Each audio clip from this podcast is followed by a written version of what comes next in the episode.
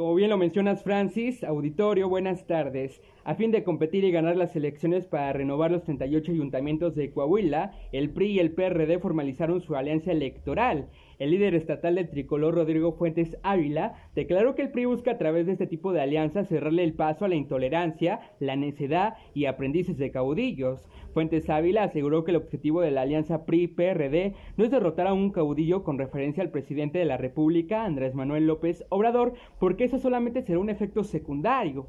El líder local del tricolor señaló que el domingo 6 de junio próximo aseguró que la coalición ganará la totalidad de los municipios, pues postularán de manera conjunta las planillas que competirán en el proceso comicial.